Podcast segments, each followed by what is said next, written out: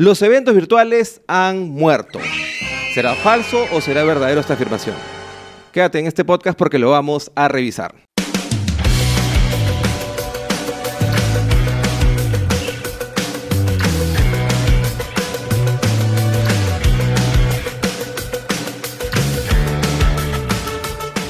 Hola, hola amigos, ¿cómo están? Bienvenidos al podcast de Imán Pop Aprende. Yo soy Juan Jodongo, CEO y fundador de la agencia de video marketing Imán Pop. Hola, hola amigos, ¿cómo están? Mi nombre es Lelia Orbegoso, yo soy directora de operaciones comerciales de Imán Pop.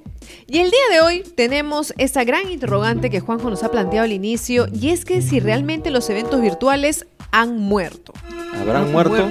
Han muerto. ¿Será que nuestro fondo croma Con voz de dejará de existir? ¿Será que, ya no vamos a hacer eventos virtuales, Juan Ya no va a ser fondo croma, pues ahora va a ser fondo sepia, pues no así antiguito, ¿no?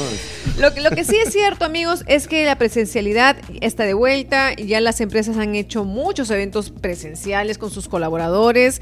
Eh, yo creo que esto ha venido ya cada vez con más fuerza.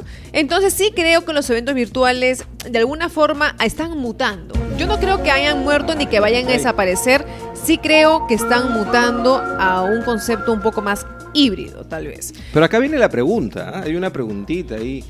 Y es que los eventos virtuales eran un reemplazo de los eventos presenciales. Evento, el evento virtual mata evento presencial, evento presencial mata evento virtual. Bueno, la ¿Pueden coexistir los dos la verdad en el universo de los eventos? La verdad es que en su momento, claramente, el evento virtual sí reemplazó a los presenciales, pues de lejos, ¿no? Porque no se podía hacer esos eventos presenciales y las empresas necesitaban tener una conexión y comunicarse con esos colaboradores. Pero yo creo que hoy en día, ya luego de dos años de haber transcurrido este confinamiento, este encierro y demás, creo que eh, los eventos virtuales han venido para quedarse, de alguna u otra forma, y han ido evolucionando en el tiempo. Así es. Es que los eventos virtuales no vienen realmente a reemplazar a los eventos presenciales. Esto va a depender mucho del objetivo de comunicación que quiera hacer la empresa para comunicar. ¿no? Eh, son, son acciones complementarias. Un evento virtual no tiene por qué reemplazar a un evento presencial y viceversa. ¿Por qué? Porque son acciones complementarias y coexisten, conviven. Pueden llevarse para una clase de acción un evento virtual y para otra clase de acción comunicacional un evento presencial. Cumplen diferentes objetivos. Así es. Lo cierto es que un evento presencial sin duda es más costoso. Eso yo creo que es uno de, los lineamientos que una empresa tiene hoy en día para evaluar si hace un evento 100% presencial o si hace un evento híbrido o si finalmente se, se lanza hacer un evento virtual. Porque obviamente una empresa que tiene, y acá hay otro punto también, la cantidad de colaboradores que tenga la empresa, porque claramente tampoco es que se puedan reunir mil personas. Y la capacidad logística que tenga la empresa para juntar a todos los colaboradores, sean 500 o sean 1000, en un solo lugar. Así es. Ya nos ha tocado a nosotros, ¿no? Como Imán Pop, cubrir estos eventos híbridos, ¿no? Donde empresas que tienen mucha cantidad de gente, o sea, de colaboradores, más de mil personas, tienen que solamente seleccionar unas 300, máximo 400 personas para hacer este evento y los demás desde sus casitas bien resguardados pues puedan mirar por la señal de las redes sociales. Que suelen ser en medida los colaboradores que aún están en, el rango de riesgo, ¿no? Claro, claramente. hay que cuidarlos. Así, es. Así es. Entonces, sin duda un evento virtual es mucho más económico porque no necesitas justamente toda la infraestructura que se necesita para hacer un evento presencial de la magnitud a la que antes tal vez estaban acostumbrados. Sin embargo, muchas empresas sí desean con ansias hacer sus eventos presenciales. Yo creo que la gente está esperando así, pero de forma, de forma ansiosa ya el tema de la Claro, tiene su pro y su contra, ¿no? Y eso lo vamos a repasar ahora, pues, ¿no?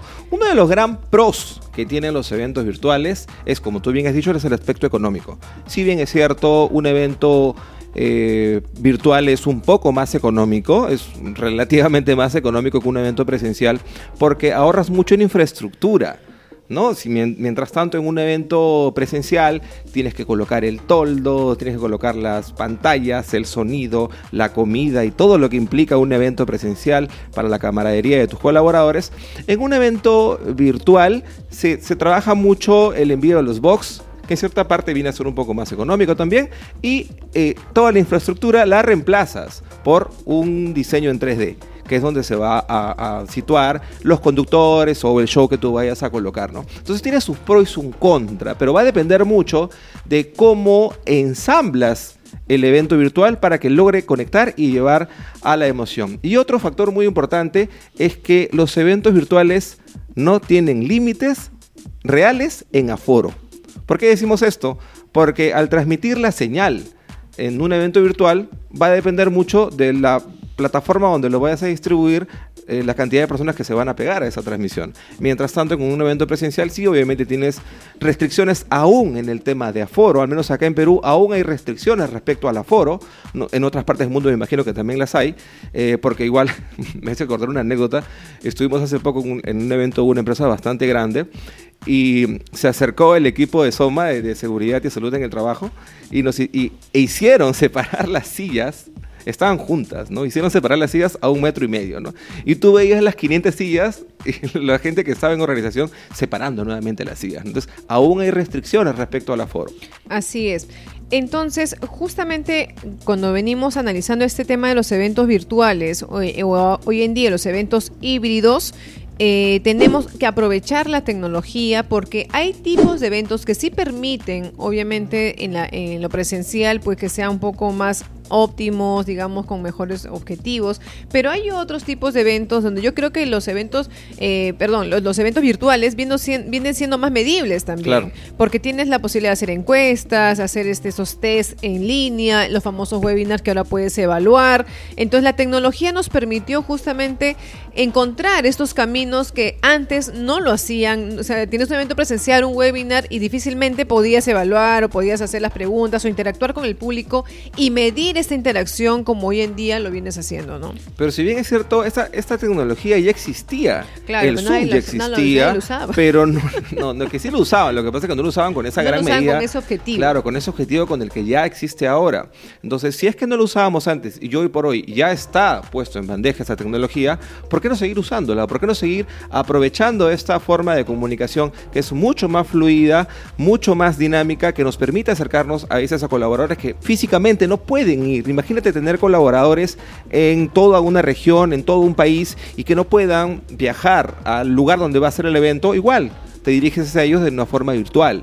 Y esto por hoy va a quedar. Yo creo que va a quedar. Así es. ¿Qué opinan ustedes? Sí, yo creo que sí. Además que nos permite conectarnos con más gente. También una de las ventajas también que tenemos con el tema de, de, la, virtualidad, de la virtualidad es que no, nos permite dirigirnos más allá de los colaboradores, ¿no? Conectar con las familias, afianzar más la cultura que se puede tener en una empresa a la cual trabajan para conocer justamente su entorno. Eso genera mucho más fidelidad, engagement de los colaboradores con la empresa a la, por la cual trabajan. Entonces yo creo es muy que bonito ¿ah? Yo creo que este, este acercamiento eh, hace justamente que eh, acorte brechas, ¿no? Entre el colaborador y la empresa. Y esto es muy bonito porque, mira, acá donde nos ven a Lelia y a mí sentados, nosotros a veces también nos paramos frente a las cámaras en el fondo verde para hacer Ahí, aunque no crean, somos conductores también de eventos virtuales.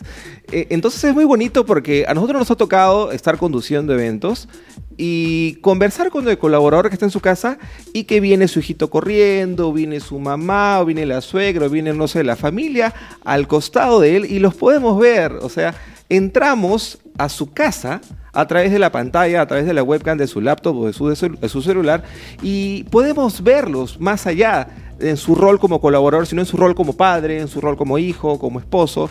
Y, la, familia del colaborador también ve cuál es la cultura de la empresa donde trabaja.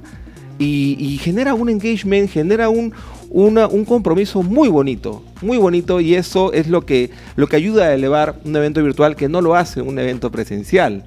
¿No? Un evento presencial va solamente el colaborador y a lo mucho puede traer un recuerdo para su familia, ¿no?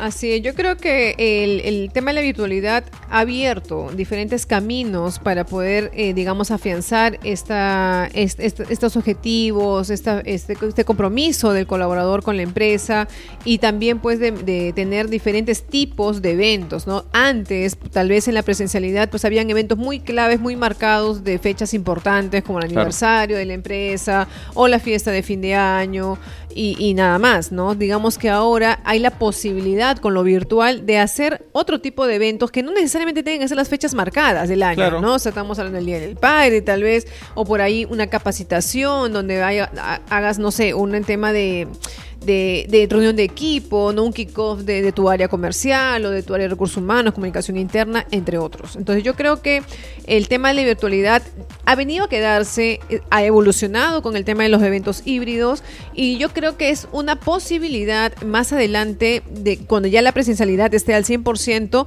de que no se descarten, ¿no? No se descarten porque creo que nos ha permitido justamente conectar con empresas que tienen colaboradores también en provincia, ¿no? Hablando Claro. del tema del del límite, de aforo y demás. Yo creo que, que es una opción que ha venido a quedarse. Así No es. muerto. No muerto. No muerto ni morirá.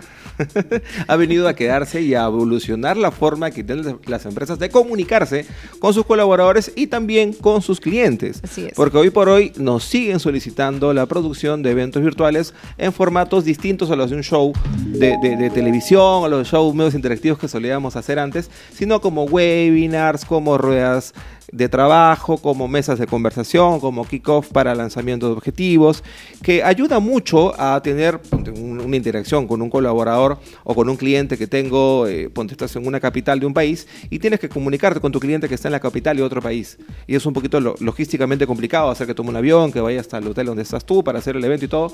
Le mandas una señal y se conecta y mucho más rápido.